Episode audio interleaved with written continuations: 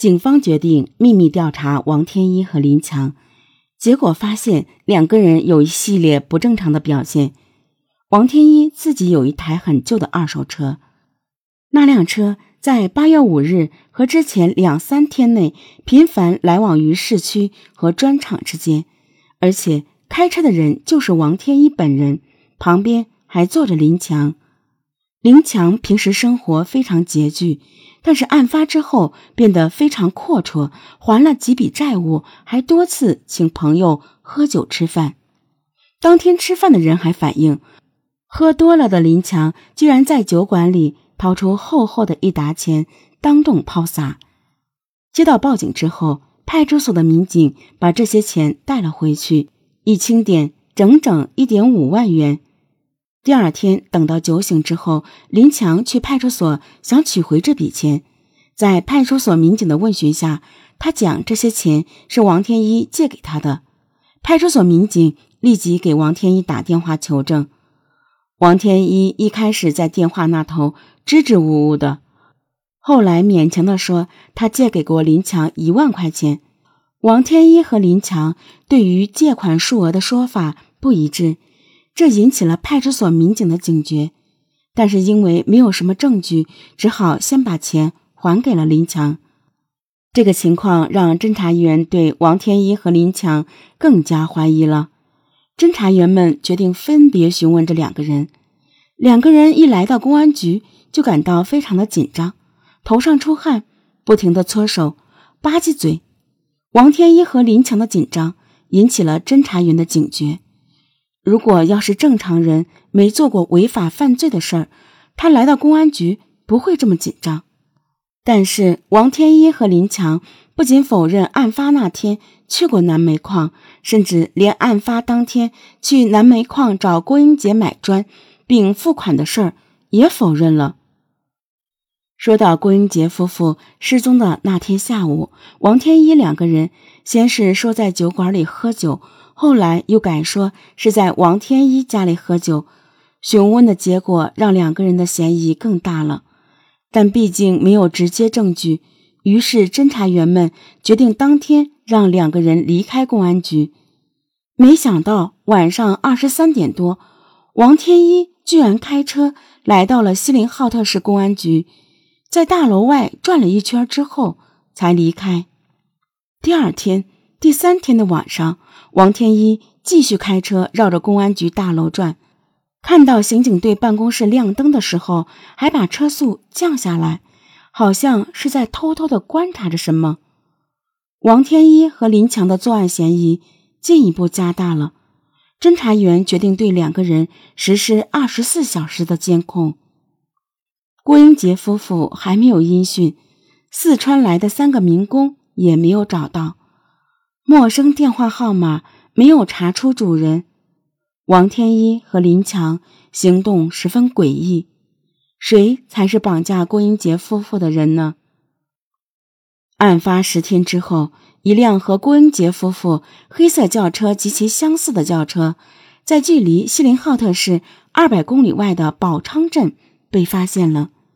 警方发现这辆车时，这辆车已经没有牌照了，而且。车上蒙了一层薄薄的灰，像是停放了有一段时间的样子。虽然车的牌照被卸掉了，但是侦查员们还是根据车的发动机号确认这辆车就是郭英杰的。车里面比较整洁，没有什么大的翻动。对车内的勘验也没有发现明显的血迹。不过，技术人员在前排的脚垫上发现了几枚。新鲜的烟头，亲属们反映，郭英杰夫妇都不吸烟，而且很爱干净。他们一般不会允许别人在车上吸烟的。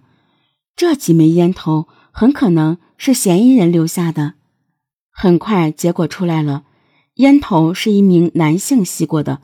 侦查员们立即采取了王天一和林强的血液和烟头上的 DNA 进行比对。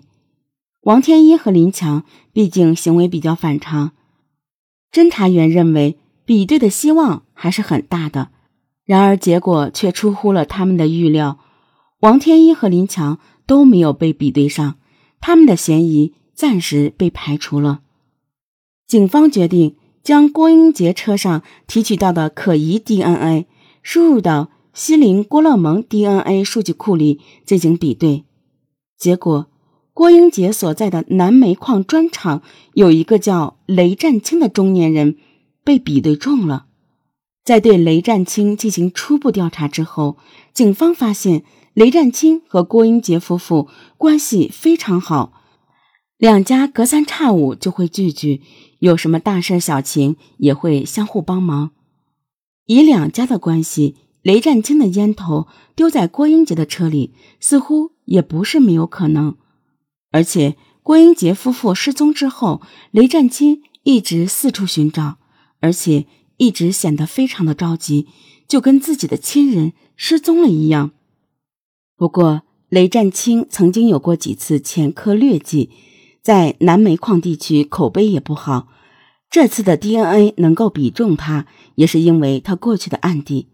然而，兔子还不吃窝边草呢，再加上两家人又那么好。他会因为缺钱绑架自己的朋友吗？在没有更好线索的情况下，侦查员决定对雷占清展开秘密调查。然而，经过几天的调查，并没有发现他有什么不正常的地方。难道他留在车里的烟头真的是以前留下的吗？没过多久，一组侦查员了解到，案发前一天。雷占清在南煤矿家属区租了一间常年无人住的老房子，说是有一个打工的朋友要来住。侦查员们马上找到了房主，悄悄地进入了这间破败不堪的老院落里。院子离受害人的家距离不是很远，院子比较偏僻，没有左邻右舍。老房子分里外两间，因为常年无人居住，房子里到处都是灰尘。侦查员对里屋环视了一圈之后，视线落到了一双男士拖鞋上。郭英杰就是穿着拖鞋离开的，这双拖鞋会不会是郭英杰的呢？除了拖鞋，侦查员们还发现了几根比较新鲜的长头发。接下来，侦查员又在房间的角落里发现了几枚新鲜的烟头，这几枚烟头。和在郭英杰车内发现的烟头是同一个品牌，而且新鲜程度也类似。几天后，DNA 的检验结果出来了，拖鞋上验出了郭英杰的 DNA，长发则验出了王秀兰的 DNA。郭英杰夫妇失踪之前，应该在这间出租屋里出现过。案件终于有了进展，基本可以确定。这个案子肯定跟雷占清有关，然而那几枚烟头的 DNA 成分却和郭英杰现代车里烟头的 DNA 完全不同。也就是说，老房子里的那几个烟头不是雷占清所留下的，这是怎么回事呢？难道雷占清不是杀害郭英杰夫妇的凶手吗？那郭英杰的拖鞋和王秀兰的长发怎么会出现在？雷占清租的房子里呢？